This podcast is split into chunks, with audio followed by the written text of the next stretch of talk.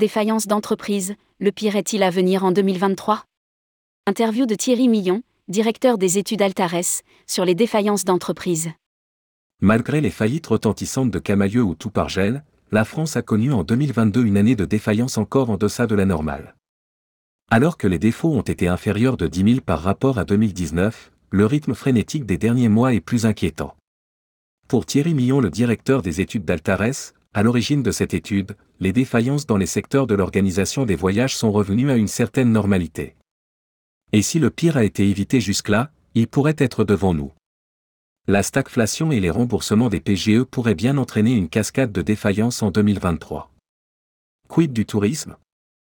Rédigé par Romain Pommier le mercredi 18 janvier 2023.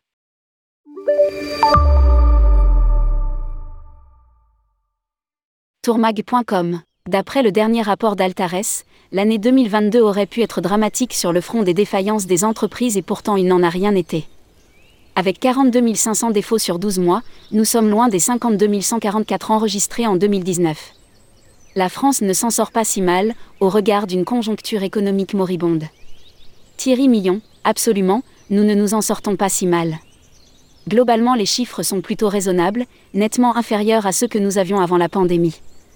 Sauf que nous avons des tendances qui s'affolent sur le quatrième trimestre 2022 alors que sur l'ensemble de l'année, les défaillances sont en recul de 18,5% par rapport à 2019, l'écart n'est déjà plus que de 9% sur le seul dernier trimestre. Les volumes de novembre sont même identiques à ceux pré-pandémiques.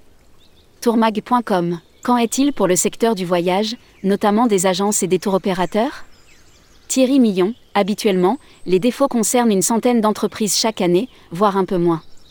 L'exercice 2021 est, lui, atypique, avec 72 défaillances seulement. Le niveau était très bas, au regard des 92 défauts constatés en 2020 et 93 en 2019. Une situation qui s'explique par les aides d'État. Elles ont permis au secteur de tenir, donc de limiter la casse. L'année 2022 affiche 90 sinistres.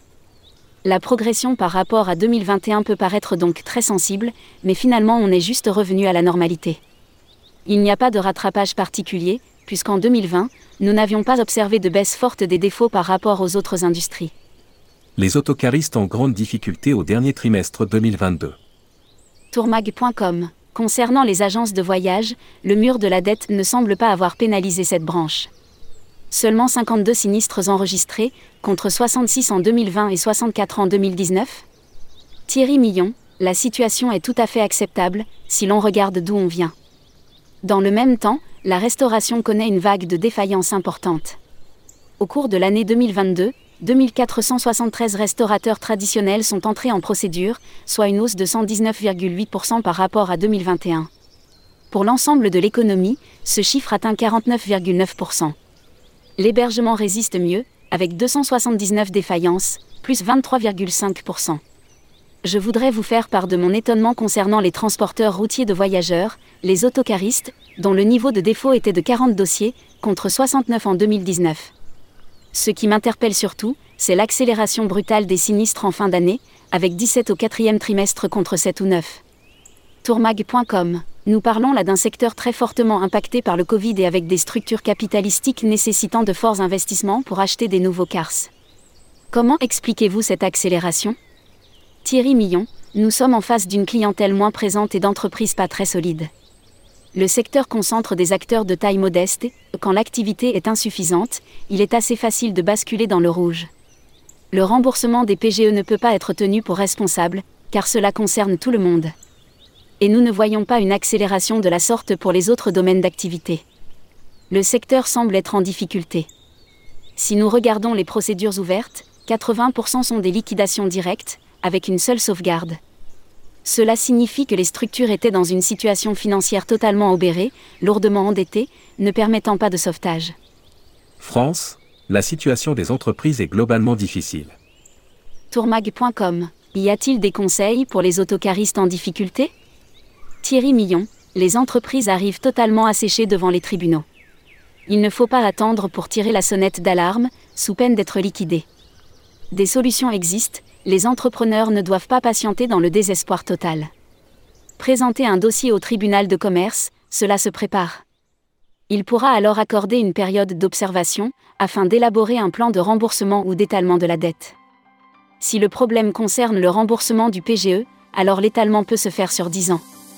Dans le cas des autocaristes, le PGE n'est pas l'unique problème, surtout quand les entreprises tombent aussi vite. Le déséquilibre financier est plus ancien. Tourmag.com, vous parlez des PGE. Est-ce que ce décalage des dettes ne se retourne pas contre l'économie française? Thierry Millon, la situation des entreprises est globalement difficile. Il n'y a pas de problématique spécifiquement PGE qui existerait seule, alors qu'à côté de cela tout va bien nous avons des entreprises ayant des structurations financières insuffisantes pour être en capacité d'honorer des remboursements alors que l'activité n'est pas au niveau. C'est toute la difficulté d'aujourd'hui et des mois à venir.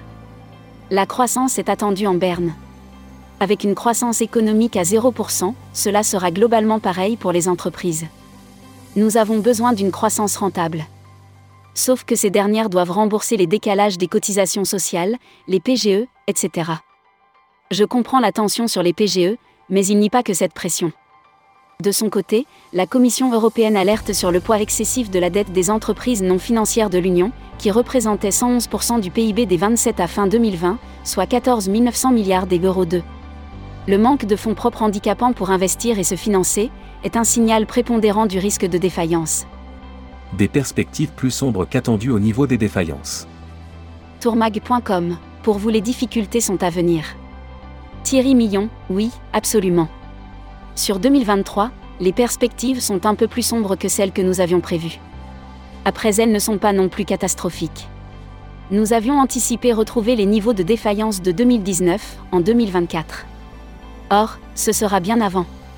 Non seulement, cette année nous allons atteindre les chiffres de 2019, mais nous allons même les dépasser. Au rythme où nous progressons, nous pouvons penser qu'ils seront atteints à la rentrée prochaine. Si au mieux, fin octobre 2023, nous avons atteint 52 000 faillites, alors il faudra ajouter novembre et décembre. Nous pourrions nous approcher des 60 000 faillites, le risque existe. Notamment en cas de situation économique encore plus dégradée, provoquée par la facture énergétique. En cas de hausse des prix de l'énergie, cela pénalisera la confiance des ménages. Tourmag.com, pouvons-nous avoir un phénomène de rattrapage? Thierry Millon, je n'y crois pas, car cela suggère l'idée que nous aurions eu en 2020 et 2021 un niveau de défaillance en recul qui serait rattrapé. Pour rappel, 103 000 entreprises ont fait défaut depuis 2023, contre 162 000 durant les trois années précédentes. Autrement dit, 59 000 défaillances ont été épargnées. Une partie des sociétés qui ont réussi à ne pas déposer le bilan depuis la Covid ont pu se refaire une santé. Je suis convaincu que celles qui ne sont pas tombées ne vont pas tout obligatoirement tomber je ne crois pas au phénomène de rattrapage. Après, elles ne vont pas non plus toutes survivre, en raison de la dette Covid à rembourser. Tourisme, dans ce marasme. Il y a un besoin général de se faire plaisir. Tourmag.com. Pour le tourisme, quelle est votre visibilité sur 2023 Thierry Millon, le secteur se porte plutôt pas mal. Dans un contexte de marasme, de méfiance, d'insatisfaction. Il y a un besoin général de se faire plaisir le tourisme est une dépense qui s'arbitre plutôt favorablement dans ce genre d'environnement. L'industrie sera plus réceptive au contexte international et géopolitique qu'aux difficultés économiques du pays. Le secteur du tourisme devrait mieux s'en sortir que celui du commerce. Publié par Romain Pommier. Journaliste, tourmag.com.